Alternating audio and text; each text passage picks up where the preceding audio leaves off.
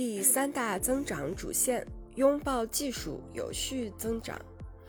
第三大增长的主线与数字技术紧密相关。以往，团队沟通的负责人往往来自汇报线，是企业的营销团队。但现在，越来越多的做数据、做数字技术的对接人也加入进来。他们可能来自于企业的 CDO 汇报线，而 CMO 与 CDO 的协同配合，也是企业组织中正在明显发生的一大变化。数字技术融入营销，让洞察更清晰，归因更精确，经验更系统；而营销融入数字技术，会让技术更好地驱动增长。正如范义景所说。历史需要被分析，经验需要被记录，想法需要被尝试，机制需要被建立。我们需要一个看板，可以实时分析当下的尝试，让一切可以变得有序起来。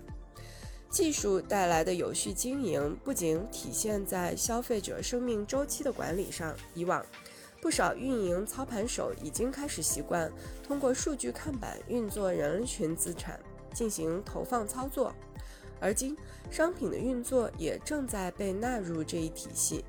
除了人群外，商品也是一样。每个商品都应该经历全生命周期管理。有些新品被高频浏览却鲜有下单，但势必有一些新品会脱颖而出成为爆品。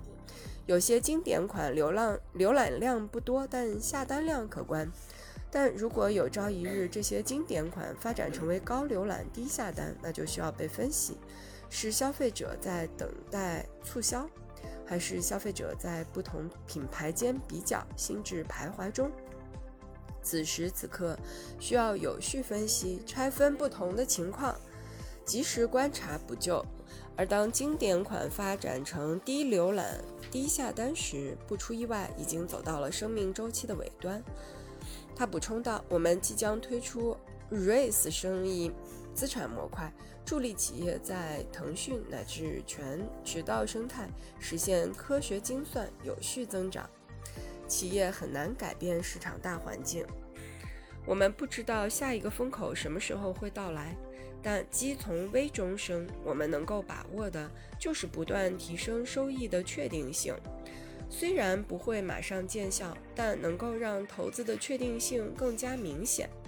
就像之前一直提到的那句话：哪里有透明度，哪里就有投资。